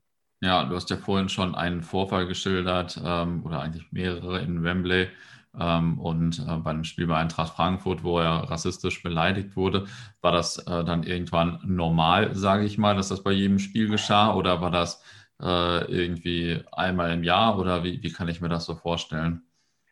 Naja, er, er sagt, es, es hat auch Spieler gegeben, die ihn äh, rassistisch beleidigt haben im Spiel. Also das, was heute unter Trash Talk läuft äh, ja. ähm, äh, und damit so ein bisschen netter formuliert ist, aber dieses, das, das gab es natürlich auf dem, auf dem Platz auch. Und natürlich gab es äh, auch immer diese Beleidigungen äh, oder das Bananen aufs Spielfeld geflogen sind. Mhm. Er hat sich da immer versucht rauszuhalten. Ähm, äh, er war anders als Jimmy Hartwig. Jimmy Hartwig hat ja dann, äh, als, als ihn 5.000 oder 6.000 Bayern-Fans äh, als Negerschwein äh, äh, äh, bezeichnet haben vor den Rängen, hat er sich ja vor die Kurve gestellt und diese Kurve dirigiert. Mhm. Also das konnte Kostete zum Beispiel nicht. Das, das, ja. das, darum hat er immer Hartwig äh, beneidet. Ähm, er sagt, mal so, mal so. Es gibt jetzt, äh, es gibt jetzt nicht so einen Handlungsstrang, wo er sagt, äh, von 17 Bundesligisten ist ein 17 Stadion beleidigt worden. Das hat er nicht gesagt, sondern er mhm. sagt, es ist immer wieder vorgekommen. Und dieses Thema Kohleneimer und Dortmund, tut mir leid für dich, aber äh, mhm. dieses Thema Kohleneimer und Dortmund äh, war ja sogar von den eigenen Fans. Ne? Und wenn man heute in diese ganze Sprachdiskussion rein einsteigt, ne, was darf man sagen? Äh, man sagt ja heute auch nur noch das N-Wort oder mhm. man überlässt es ja quasi den Schwarzen, wie sie sich selber bezeichnen. Das dürfen die so halten, wie sie wollen. Nur wir äh, Weiße haben halt kein Recht dazu. Aber diese ganze Sprachdebatte, äh, ähm, Thema Aogo, äh, Thema Lehmann, was ja jetzt mhm. brandaktuell ist, ne, ähm, ist natürlich so komplex, äh, ähm, ja, dass man da erstmal keine richtigen Antworten darauf hat. Und bei Kostede immer ein Thema, die Hautfarbe, immer, egal wohin kam, auch als er in den, in den Erziehungsheimen war, äh, äh, aber äh, tatsächlich, und das finde ich bemerkenswert, versucht er nicht alles auf das Thema Rassismus zu schieben. Sagt er, also meine Misserfolge hängen mit Rassismus zusammen. Nee, meine Misserfolge und äh, Erfolge hängen nur mit mir zusammen. Also ich war ein guter Fußballer, deshalb bin ich in die Nationalmannschaft gekommen. Ich war nicht gut genug als Fußballer, um 30 Länderspiele zu bekommen. Ne? Ich habe mein, mein Geld verloren, nicht weil ich schwarz war, sondern äh, ich habe mein Geld verloren, weil ich dämlich war oder weil ich mhm. doof reagiert habe. Ne? Also dämlich ist das falsche Wort, sondern weil ich, äh, weil ich auf niemanden gehört habe, weil ich nicht auf meine Frau gehört habe. Also da ist er schon sehr oder ist er reflektierter, als ich es gedacht habe. Ne? Ja, das ist aber wirklich sehr bemerkenswert. Ja. Ähm, hat er denn äh, irgendwie eine Meinung dazu, wie sich das vielleicht im Laufe der Jahre oder Jahrzehnte jetzt so entwickelt hat, also das Thema Rassismus? Ähm? Er sagt, ähm, heute wäre es viel härter für die, für die, äh, äh, äh, für die Schwarzen, für die schwarzen Spieler. Also wenn wir nur auf den Fußball gucken. Äh, er hat vor kurzem mal etwas gesagt, wo ich nicht weiß, woher er die Zahl hat. 50 ähm, Prozent der Deutschen sind haben kein Problem mit Schwarz in der National Nationalmannschaft und 50 Prozent der Deutschen haben ein Problem damit. Mhm.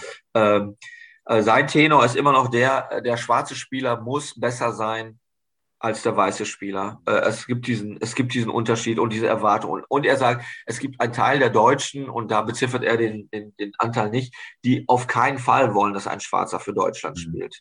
Ja?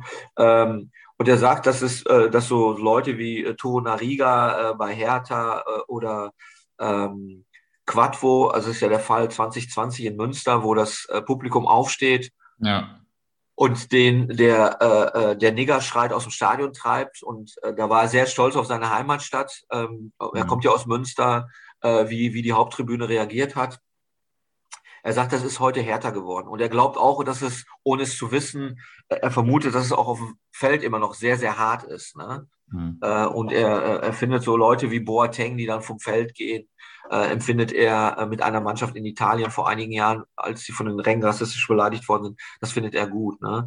Mhm. Äh, er hat auch eine klare Meinung gehabt. Es gab ein Zeitinterview mit Gerald Asamoah zusammen. Also die beiden trafen zum ersten Mal aufeinander und wurden gemeinsam befragt. Das war im Zuge dieser Dokumentation Schwarze Adler. Äh, äh, da hat er, äh, ähm, da ging es um das Thema Clemens Tönnies. Der Tönnies hat ja in äh, seiner Rede vor Unternehmern hat er ja rassistische ähm, Sprüche losgelassen, um es mal vorsichtig zu formulieren. Und äh, Asamoah sagte bemerkenswert, ja, es gibt Rassismus in Deutschland, ja, das war eine rassistische Aussage, aber Tönnies ist kein Rassist. Also das war für mich schwer zu verstehen. Also das war so, es war so tatsächlich so eine menschliche Ebene, wo ich sage, äh, wo ein Asamoah äh, sagte, den Tönnies, den kenne ich, weil er mein Aufsichtsratsvorsitzender war. Mhm. Das ist eigentlich ein netter Mensch, aber äh, der hat was Rassistisches gesagt, aber eigentlich war es nicht rassistisch. Das ist ein Paradoxon eigentlich. Ne? Mhm. Und Kostele sagt in dem Moment, in diesem Interview, äh, äh, natürlich war das rassistisch von Tönnies. Punkt. Ne? Und äh, er hat da schon eine, mittlerweile, er hat da eine sehr klare Meinung zu. Und ja, ähm, seine Meinung ist, dass es heute schwerer ist, auch weil es mehr Spieler gibt und auch weil die Meinungen vermutlich polarisierter sind als vor 50, 60 Jahren. Ne? Ja, ist ja krass, dass das, also das hätte ich natürlich ganz anders gedacht eigentlich. Aber ja, krass. Ähm, ich habe Erwin Kostelle natürlich auch immer als einen der bekannteren Fußballspieler wahrgenommen, die nach der Karriere sozial extrem abgestürzt sind. Ähm, sicherlich teilweise zu Recht, aber teilweise zu Unrecht übrigens. Ähm, ich habe nämlich damals, da war ich so neun oder so, so ein Buch gelesen, ähm, in dem stand, dass er eine Spielothek überfallen hat und dann habe ich erst kürzlich ähm, gehört, dass das gar nicht stimmte. Das war mir gar nicht so bewusst. Und jetzt habe ich es ja auch nochmal gelesen. Da habe ich die ganze Zeit Erinnerungen gehabt, dass ich als Neunjähriger gelesen habe, dass er eine Spielothek überfallen hat, dann war das gar nicht so. Ja, Krass. Ja das ist, ähm, äh, also du hast gerade gesagt, sozial, äh, zu Recht sozial extrem abgestürzt. Also ich glaube, kein Mensch sollte zu Recht sozial extrem abstürzen. Also das ist, nee, nee, nee, du ich hast meine, es anders gemeint. Ne? Nee, nee, ich meinte, dass ich das äh, zu Recht irgendwie als einen der Fußballspieler, über die das berichtet wurde, sage ich mal, in Erinnerung habe, wahrscheinlich, dass das nicht ganz falsch ist. Dass er natürlich nicht mit Recht oder berechtigt ja, okay, ist, äh, das meine ich natürlich nicht. Ich wollte es nur für die Hörer klarstellen. Also, ja, ja, er, nee, nee. er, ist, er ist tatsächlich, tatsächlich sozial äh, äh, äh, auf eine gewisse Art und Weise abgestürzt. Man kann es auch anders sagen. Er, er hat nach Ende seiner Karriere 1983 in Osnabrück äh, eigentlich nicht Fuß fassen können. Ne? Äh, in der ähm, ähm, er hat einfach nicht Fuß fassen können im normalen Leben. Ne? Also man, äh, ich, ich habe dann lange, zum Glück habe ich lange Zeit gehabt, mit dem Buch darüber nachzudenken, warum das so war. Ähm, ich glaube, dass Fußballer, so wie er, ähm, versaut werden von, von diesem Business. Also sie verdienen viel, viel mehr Geld, auch schon 1967 oder 1969 als normale Menschen. Sie kriegen sehr viel Geld, sie kriegen Handgelder. Äh, Kostede ist, ist, ist highest level in der Bundesliga. Ne? Der ist, der ist, der ist, äh, ja, der ist sehr gut bezahlt. Mhm. Und diese Spieler werden nicht darauf vorbereitet, dass es später mal, ähm, naja, dass die Kohle nicht mehr da ist, ne? dass, dass man sein Geld mhm. alle, allein verdienen will. Und er ver verliert sein Geld aus seiner Sicht, weil sein Steuerberater ihm äh, die ganze Kohle aus der Tasche zieht. Ja?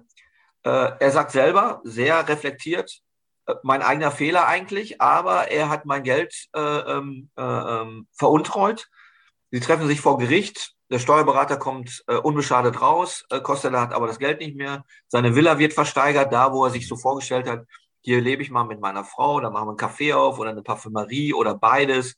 Äh, Bad Oeynhausen äh, war so sein, äh, da wollten sie hin. Ne? Also sie wollten unscheinbar leben. Ähm, sie wollte vielleicht einen Café aufmachen und Costello dann als Name haben, der dann halt äh, äh, dieses, für dieses Café steht. Das funktioniert alles nicht. Das muss, das muss man wissen. Warum stürzt er ab? Ja, er kann mit Geld nicht wirklich gut umgehen. Ne? Ja, er, äh, er weiht seine Frau nicht in diese Probleme ein. Und er kommt dann 1983 aus dieser Generation, aus diesem Stamm Nimm, nenne ich das immer. Die Leute, die sehr, sehr viel Geld haben und äh, die kriegen dann 5000 Mark für eine Autogrammstunde. Die ja. kriegen, ne? also äh, das Geld ist einfach da. Ne? Es ist überhaupt kein Problem. Und in dem Buch schreibe ich auch so ein paar Episoden, äh, ohne, ohne Häme oder so, wo, wo man sieht, dass er mit dem, äh, äh, dass das nicht klappt mit dem Geld. Und äh, auch diese Beraterszene, die heute wahrscheinlich einen Tacken besser ist als damals oder ganz klar besser ist, äh, die gibt es ja nicht. Er hat keinen Berater, der ihm sagt, jetzt mach mal halblang und halt dir halt das Geld zurück ne? oder pass auf dein Geld auf.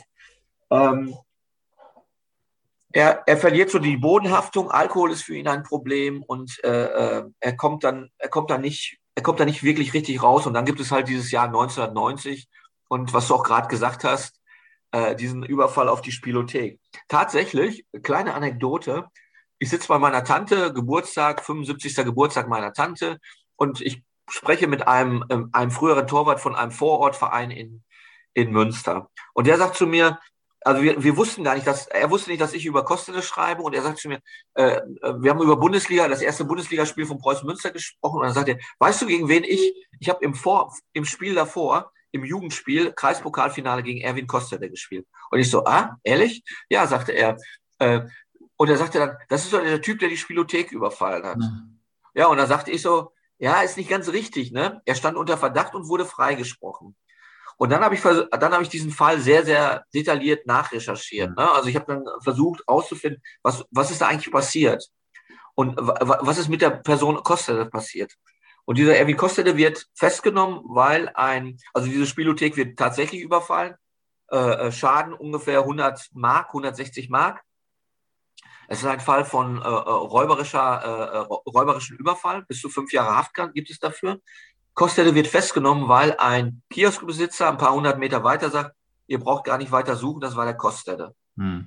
So, und die Polizei äh, erlebt ein Ermittlungsdesaster. Ne? Also sie, sie, sie machen eine Gegenüberstellung, wo nur Kostede im Raum ist. Du brauchst mindestens sechs Personen. Später sagen sie, wir haben keine Schwarzen gefunden in ja. Münster. Jetzt äh, sagst du, naja, Münster war zu dem Zeitpunkt eine Universitätsstadt mit 60.000 Studenten. Äh, ich glaube schon, dass man einen Schwarzen da finden kann. Ne?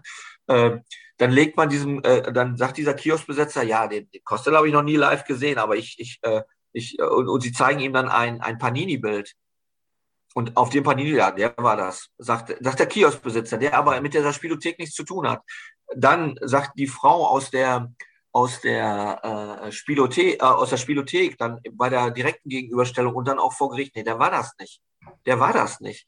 Und der Richter von Kostet, äh, der, der Anwalt von Kostede nimmt quasi die ganze Ermittlungsarbeit auseinander. Kostede, muss man dazu wissen, fünf Monate in Untersuchungshaft, Selbstmordversuch, äh, landet in der, äh, im, im Landeskrankenhaus, wird dann äh, von einem äh, äh, Richter AD quasi rausgeholt, weil die Verfahrensfehler einfach zu groß sind. Und erscheint dann ein knappes Jahr später im April 1991 vor Gericht und wird äh, freigesprochen. Jetzt gibt es eine Diskussion darüber, war dieser Freispruch erster Klasse oder zweiter Klasse? Die anwesenden Journalisten sagen erster Klasse. Die Richterschaft, oder ich habe mich mit, mit zwei, drei Richtern in Münster unterhalten, die irgendwie einen Dreh noch zu diesem Fall hatten, sagten, naja, äh, der Richter war nicht davon überzeugt, dass das nicht war. Aber sie haben nicht die Beweise, dass er es war. Also auf jeden Fall wird er freigesprochen. Und ähm, Kostede ist in diesem Fall ähm, ein gebrochener Mann. Das muss man einfach so sagen. Also alles, alle Hoffnung, die er dann noch hat, äh, äh, also es ist, es klebt an ihm wie, wie Mist, diese, dieser 1990-Fall. Und äh, tatsächlich ist es so, danach wird er zwar kurzfristig noch in Trainer, Fußballlehrer, Trainerlehrgang aufgenommen, äh, er macht auch den Abschluss und trainiert noch zwei Vereine, aber im Prinzip ist das der Moment, äh, wo so alles äh, für ihn stehen bleibt. Ne? Also ich, ich, ab hier geht gar nichts mehr, ne? Die weil die Leute sagen, das ist doch der, der die Spielothek überfallen. Das ja. ist der erste, tatsächlich, er ist nicht mal der erste schwarze Nationalspieler, sondern ist der Typ, der die, der erste Nationalspieler, schwarze Nationalspieler, der auch noch eine Bank überfallen hat. Und alle, die rassistische äh, äh, Vorurteile bestätigt haben wollen, haben natürlich diesen äh, Vorurteil. Und es ist natürlich auch ein rassistisch äh, äh, bedingter Vorfall da, wie, wie das Gericht reagiert, wie die Polizisten ja. reagieren. Es ist äh, echt ein Sittengemälde der 90er Jahre. Das ist brutal. Ja, das ist echt richtig krass. Also hat mich auch sehr erschrocken, dass ich das da fast 30 Jahre falsch im Kopf hatte quasi weil, also ich muss mal dieses Buch, falls ich es noch habe, mal raussuchen, ob das da vielleicht äh, auch gar nicht falsch drin stand ähm, oder ob das äh, vielleicht noch während der Ermittlungen war oder so. Äh, aber es ist natürlich schon krass, wenn man äh, sowas so lange überhaupt falsch im Kopf hat und so. Und äh, die Polizeiermittlungen da, das liest sich ja auch richtig krass, wie schlecht das gemacht wurde. Äh, wobei einen das als Fußballfan ähm, nicht immer so überrascht, sage ich mal. Ähm, wie ist das denn heute eigentlich, ähm, wenn du ihn getroffen hast? Ist er, hat er sich heute, ich sag mal, insgesamt so gefangen oder ähm, ist er noch in finanziellen Schwierigkeiten oder insgesamt so ein gebrochener Mann? Das hört sich ja vorhin eigentlich alles sehr reflektiert an, was du gesagt hast. Ja, also äh, er hadert, ist jetzt 74 Jahre alt und äh, er hadert natürlich mit seinem Leben, er hadert natürlich damit, äh, seine Frau war lange sehr, sehr krank und äh, der ging es nicht gut und äh, die ist vor zwei Jahren gestorben. Ähm, äh, das körperlich ist er natürlich mit 74 dann auch lediert äh, oder angeschlagen. Ähm, er, er, hat eine bemerkenswerte, tatsächlich eine bemerkenswerte Reflexion auf sein Leben. Äh, und er hat eigentlich die Hoffnung immer noch, ähm, dass man, dass man eben nicht sagt, das ist der erste schwarze Nationalspieler, der eine Spielothek überfallen hat, sondern es, äh, er hofft immer noch darauf, dass man ihm äh, Respekt entgegenbringt. Er will eigentlich kein Mitleid haben, aber das ist, äh, aber er will so, so einen gewissen Grundrespekt haben. Mhm. Und ähm, ähm, wenn man seine Geschichte erzählt und auch zu dem Schluss komme ich nach fünf Jahren, äh, wo ich über diese Geschichte gesessen habe. Ich habe angefangen zu schreiben. Ich habe erst versucht, eigentlich eine chronologische äh, Autobiografie, äh, nee, Autobiografie ist es nicht, ich habe es immer Lesebuch genannt. Ich habe es versucht, so chronologisch von A nach B bis C bis äh, XYZ zu schreiben. Das habe ich aber dann nach 70 Seiten habe ich das verworfen und, und den Text gelöscht.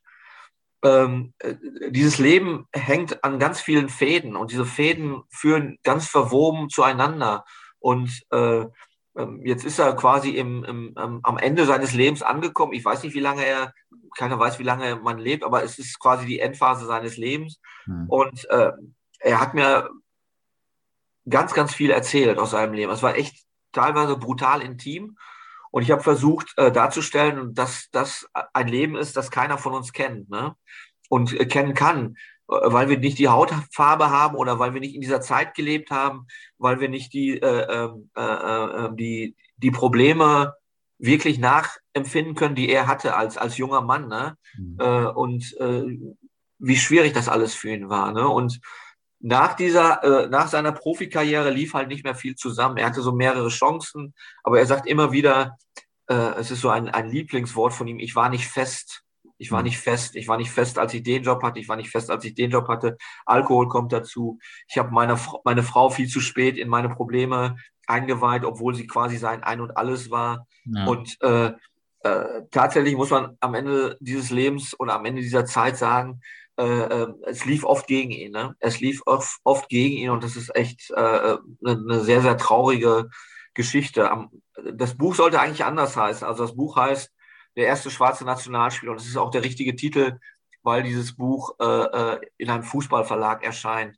Mhm. Aber mein Arbeitstitel war eigentlich über all die Jahre äh, Erwin Kosteler, ein deutsches Leben. Und mhm. äh, tatsächlich ist es das auch. Ja, also da ist auf jeden Fall sehr viel Zeitgeschichte drin und so. Das äh, fand ich auch sehr spannend.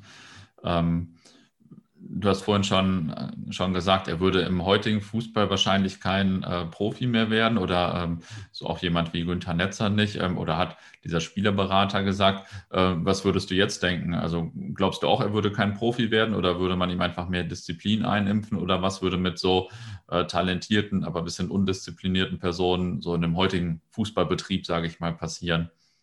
Also wenn ich, wenn ich auf den äh, Fußballbetrieb, Nachwuchsleistungszentrum etc. pp gucke, sage ich, hat er keine Chance, weil er war in der Jugend oft einer, der dann mal für eine Woche abgetaucht war, hm. äh, der nicht wusste, äh, der, das, war, das war ein zerrissener Mensch. Und ein Nachwuchsleistungszentrum kü kümmert sich, glaube ich, nicht um zerrissene Menschen. Wir hatten in Münster jetzt vor ein paar Jahren einen, einen, ähnlichen, einen ähnlichen Fall. Ein Spieler, der aus schwierigen Verhältnissen kam, super talentiert, ähm, äh, äh den man dann auch versucht hat zu integrieren, äh, äh, Platz in der Wohnung hier in Münster besorgt hat, aber es funktionierte nicht. Es funktionierte nicht. Und dann kommt äh, sehr schnell, kommt, äh, kommt in so einem Nachwuchsleistungszentrum der Punkt, wo man sagt, äh, da stehen 20 andere hinten dran, die das genauso gut oder besser können, ne, auf die ich mich verlassen kann. Mhm. Die wissen, was ein Matchplan ist. Die wissen, wenn der Trainer das, das, das Spielbuch aufmacht und sagt, das ist heute deine Aufgabe, dann erfüllen die die. Fußball ist ja oft sehr, sehr äh, durchstrukturiert mittlerweile. Mhm. Ähm, das sagt der Berater. Interessant ist, äh, ein Freund von mir, Peter Überller, ist Trainer. Er hat gesagt, ich als Trainer würde, wenn ich so ein Talent habe, äh, wahrscheinlich am längsten zu diesem Spieler halten. Warum? Weil er ein X-Faktor-Spieler ist, weil er mindestens diesen Skill hat, äh, ich kann, wenn ich vorne im, im Angriff bin, den Ball vernünftig verteilen, ich kann äh, Angriffe aufbauen, ich kann Tore schießen, ich habe den Instinkt in der Box. Äh, ich als Trainer würde vermutlich als Letzter aufgeben bei so einem Spieler. Und er sagt so, äh, ich sage so, gibt es denn solche Beispiele? Gibt es solche Spieler? Und er sagt, äh, es gibt ganz wenige Spieler davon, die so ein, in, so ein Nachwuchsleistungszentrum überleben und dann im Profifußball landen. Mhm. Und es gibt also wirklich ganz, ganz wenige Spieler, die mit so einer Vita es schaffen können. Aber äh, er sieht tatsächlich auch noch diese Chance. Ich persönlich glaube, ähm, es gab ja Trainer, die ihn versucht haben, umzubauen. Also Julia Lorand in, in Duisburg hat das versucht. Er wollte aus ihm laufstarken Spieler machen. Das hat nicht geklappt. Ne? Es gab immer Spieler, die ihn versucht haben, in so ein Muster zu drängen und das hat nicht funktioniert. Und immer, er war immer am besten, wenn man es gar nicht so vermutet hat. Ne? Also Start Laval, super, mega. Er war super stark, als er nach Dortmund kam. Mhm. Ähm, äh, Tatsache, er trainiert eine oder zwei Wochen mit, die fahren nach Hamburg, er schießt zwei Tore. Ey, ich bin der Größte. Hört auf, wir, wir brauchen nicht mehr weiter debattieren. Ne? Also äh, das sind so Widersprüche, die man nicht auflösen kann. Ne? Äh, ähm, wenn er so als Jugendlicher, und du hast ja die Geschichte wahrscheinlich in Teilen auch schon gelesen, wenn er so als Jugendlicher heute leben würde, hätte er wahrscheinlich keine Chance, gehabt äh, äh, im, äh, im Profifußball. Andererseits, wenn er ein Supertalent gewesen wäre, mit 14, 15 Jahren, und er wäre auf so einer kritischen Bahn gewesen, würde heute vermutlich ein Top-Berater oder ein, ein äh, äh, Verein, der ihn haben will, ihm quasi wie so, so ein Streetworker an die Seite stellen und sagen, okay, wir müssen das jetzt mal über zwei, drei Jahre nochmal versuchen. Ne? Wir müssen ihn in eine Bahn kriegen, wir müssen mit dem reden, ne? wir müssen mit dem quasi eine Therapie machen. Das wäre heute die Chance, ne? Aber ich weiß nicht, ob das, ob das von Erfolg gekrönt wäre. Ne? Mhm. Weil auch alle seine Mitspieler sagen, er war als Jugendlicher nicht das, er war talentiert, er war, er war gut, aber er war nicht so, so mega wie zum Beispiel Mario Götze. Ne? Mhm. Ja. Ja, also ich habe natürlich nicht nur in Teilen die Geschichte gelesen, sondern ich habe dein Buch in einem Zug durchgelesen. Also großes Kompliment. Ähm, Danke. ähm, ja, ja, also verstehe ich auf jeden Fall, was du gerade meintest. Ähm, ich habe bei sowas natürlich immer Dembele vor Augen, sicherlich für, auf einem anderen äh, Level dann vielleicht noch oder so. Aber äh, als, als, Vereinsbetreuer hätte er mich wahrscheinlich wahnsinnig gemacht. Aber im Stadion freue ich mich, dass er uns eigentlich die Saison damals gerettet hat, so undiszipliniert wie er auch war. Also, naja. Ja, aber, aber Dembele spielt ja, ne? Also Dembele ist ja mit 18, 19 nach Dortmund gekommen und er ist jetzt noch in Barcelona. Okay, da spielt er auch nicht so viel. Ja, aber klar, das ist halt eine andere Liga nochmal an Talent wahrscheinlich einfach, ne? Äh, ich weiß, weiß gar nicht, ob das eine andere Liga an Talent ist, aber, aber äh, dieses, äh, äh, diesen, diesen Schatz, den man hat mit so einem Spieler, äh, ähm, den, den gibt natürlich Dortmund auch nicht so einfach preis oder äh, Barcelona, sondern die sagen, boah, Dembele kann wahrscheinlich, ähm, wenn der richtig in Shape ist, gewinnt er, gewinnt er einem die Champions League, ne? Mhm. Ja. Und ähm, der trainiert ja auch noch, ne? Also Costa, bei Costa war es ja so, dass er auf einmal nicht mehr zum Training gekommen ist, weil er zwei mhm. Wochen in Amsterdam war, ne? Oder weil ja. er, weil er ausgebüxt ist nach Hamburg, ne? Also äh, äh das, das ist nochmal mehr, ne? Also es ist mehr als nur ein mhm. bisschen extravagant zu sein oder wie Aubameyang ja. zu sein oder einen Vertrag aus, äh, aus, au, auflösen zu wollen. Ne? Übrigens, mhm. Aubameyang ist ganz schön. Äh, Aubameyang kommt aus Laval aus, aus, äh, und hat in, bei Start Laval äh, seine Karriere begonnen. Also mhm äh, auch, auch da so ein, zumindest so ein kleiner Bindfaden, der ihn mit Kostede verbindet. Ne? Hm. Ähm, von Kostede springe ich nochmal zu dir quasi. Wie fühlt man sich eigentlich, wenn man nach so langer Arbeit und intensiver Zeit ein Buch abgeschlossen hat? Also ähm, ich weiß nicht, kommt da die große Lehre oder schon das nächste Buch vor Augen oder wie ist das so? Mhm. Nee, große Lehre überhaupt nicht. Also ich bin jetzt mal, also wir warten ja gerade auf, auf die auf die, äh, auf die Auslieferung des Buches in dem Moment, wo wir jetzt gerade sprechen. Also das Buch ist fertig und äh, das kann jetzt auch keiner mehr einstampfen oder, oder zurückgeben. Also äh, es, es ist, es war in dem Moment, wo ich mein, mein Urmanuskript fertig geschrieben habe, war es, äh, war ich zufrieden, war ich glücklich. Ähm, ich hab's, äh, der Prozess ist dann so gewesen, ja tatsächlich ist so gewesen, dass ich erstmal 70 Seiten, so 2019, so Anfang 2020 wieder weggetan habe, weil ich nicht zufrieden war. Das war gut, das war gut, das war ordentlich, aber das war nicht gut. Richtig mhm. gut. Und ich habe es dann, dann äh, jetzt fertig geschrieben und ich habe dann, je länger ich dran saß und äh, je intensiver ich geschrieben habe, heute hatte ich das Gefühl, oh, äh, irgendwie machst du es, glaube ich, schon ganz richtig. Ne? Also es fühlt sich gut an. Und äh, wenn das dann fertig ist und, und du hast das Manuskript noch einmal gelesen komplett und äh, dann ist das, ähm, das ist wie ein Kapitel, das man abschließt. Also bei mir ist es dann so. Ne? Also es ist nicht so, dass ich jetzt äh, Arme in die Höhe gerissen habe und äh, über den Rasen hier gerutscht bin und, und mir auf die Brust geklopft habe. Aber es war schon ein äh, gutes Gefühl. Und ähm, ähm, jeder Sportjournalist oder jeder Journalist, glaube ich, glaube ich, jeder Journalist hat so zwei, drei äh, Buchideen in der Schublade. Also nicht ausgearbeitet, aber er hat diese Idee. Und jeder, der gerne schreibt, hat diese Ideen. Und jeder glaubt natürlich auch, dass er ein Buch schreiben kann. Ne? Also jeder Blogger glaubt ja, dass er ein Buch schreiben kann und jeder Journalist erst recht, jeder schreibende Journalist, der viel, äh, äh viel schreibt und viele äh, mit Themen sich beschäftigt, ne? weil, weil man hat dann Wissen, Expertise und man glaubt auch, dass man das kann. Ähm, den, ob, ob das bei diesem Buch gelungen ist, weiß ich nicht, werden die Leser entscheiden. Ähm, aber es ist dann halt so, dass man in so ein relaxten, zufriedenen Stat, äh, Status fällt und sagt so, yo, jetzt habe ich es gemacht und ich glaube, ich habe es gut gemacht und äh, ich bin fair geblieben und äh, jetzt ist die Arbeit erstmal vorbei und es war ja nicht so eine Arbeit, die mich jetzt jeden Tag beschäftigt hat. Mhm. Die Arbeit, die mich jeden Tag beschäftigt, ist äh, mein Job bei den Westfälischen Nachrichten und Preußen Münster und äh, was passiert im Ressort. Das ist meine tägliche Arbeit und das war so ein Projekt, das jetzt endet und meine Frau ist mega happy, weil ich endlich diesen Wohnzimmertisch von den äh, von meinen Unterlagen befreit habe. Ich habe hinter mir äh, steht ein Karton, da sind also meine Recherchen drin und meine Abschriften und äh, sie sagt, es äh, also dieses Jahr Weihnachten steht das nicht mehr im Wohnzimmer rum und äh, ja, da steht, wenn, wenn überhaupt nur das Buch von Erwin Koster rum. ja, cool. Ja. ja, und zum Abschluss muss jeder Gesprächspartner in meinem Podcast immer noch eine interessante oder amüsante Anekdote aus seiner äh, Fankarriere oder aus seiner Beschäftigung äh, mit Fußball sein Leben lang so erzählen. Ähm, hast du denn auch eine gute Anekdote für uns? Ähm, ja, also vielleicht gehe ich mal ganz zurück. Also mein, äh, es, es gibt so zwei, zwei Fußballerweckungserlebnisse in den 70er Jahren für mich.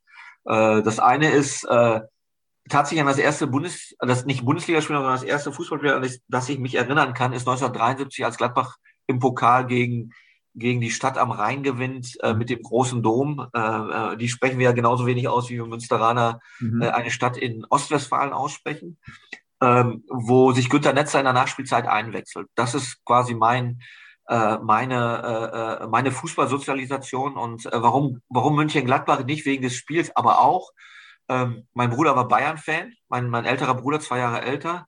Da war schon mal klar, niemals, niemals Bayern, niemals. Mhm. Und äh, mein, ähm, mein anderer, äh, ähm, äh, mein Cousin war Hamburg-Fan. Mhm. Und tatsächlich, und äh, ich habe immer so das Gefühl gehabt, ich, ich stehe ich steh so auf die, ich stehe so auf die Mode der Gegenwart. Ne? Also ich stehe auf, auf äh, heute, obwohl ich schon älter bin, stehe äh, habe ich immer auf Hip-Hop gestanden mhm. und ich stehe auf, äh, äh, auf, auf aktuelle Sachen und damals war die aktuellste Sache halt Borussia Mönchengladbach. Mhm. Das ist die eine Geschichte, deshalb Borussia Mönchengladbach, die Raute, ähm, ja, absolut, ich bin total gegen Tattoos, aber eine Raute auf der Brust tätowiert ist, glaube ich, absolut äh, angemessen und richtig, wenn man die hat. Ich habe sie nicht.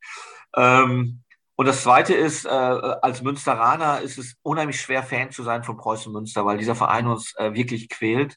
Äh, zwar sind wir deutscher Vizemeister geworden 1951 und das ist auch de Teil der, der Vereins- und der Stadt-DNA. Das muss man echt sagen. Ne? 1951 mhm. deutscher Vizemeister. Mhm. Ähm, und äh, in Münster ist es schwierig, Fan zu sein. Also ich bewundere die, die Fans sind von Preußen Münster. Bei mir ist es mehr, ich, ich habe eine Haltung zu Preußen Münster. Das versuche ich dann immer so zu sagen. Ich schreibe ja auch über den Verein. Und diese Haltung kommt unter anderem auch daher, weil äh, eines meiner ersten Fußballspiele habe ich 1977 gesehen, hat Preußen Münster 2-0 gegen Rot-Weiß Essen gewonnen. Mhm. Und Kalle Kregler, der brettharte Innenverteidiger, Lockenkopf von Preußen Münster, hat in diesem Spiel ähm, Horst Rubesch abgemeldet. Also Münster gewinnt 2-0 gegen Essen, was schon mal an sich total geil ist für Münsteraner.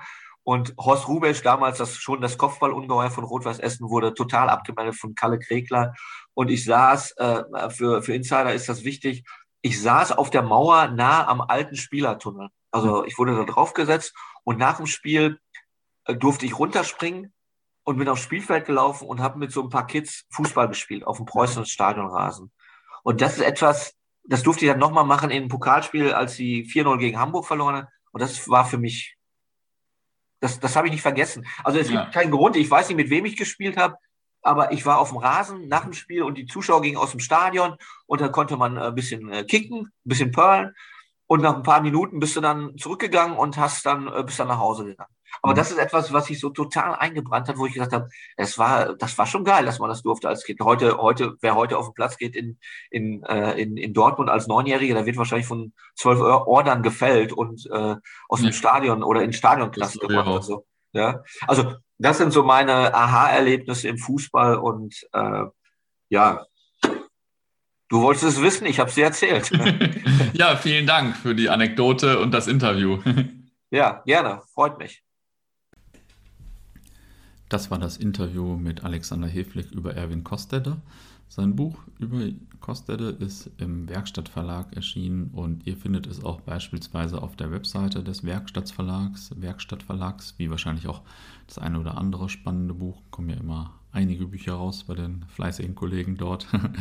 Und ich möchte euch natürlich nochmal hinweisen auf den Podcast Der Weg ist das Spiel in unserer App. Und außerdem ist diese Woche, wie gesagt, bei Football Was My First Love International ein Podcast über äh, die Glasgow Rangers beziehungsweise über die Freundschaft HSV Glasgow Rangers erschienen. Und da kann man auf jeden Fall gut reinhören. Viel Spaß dabei.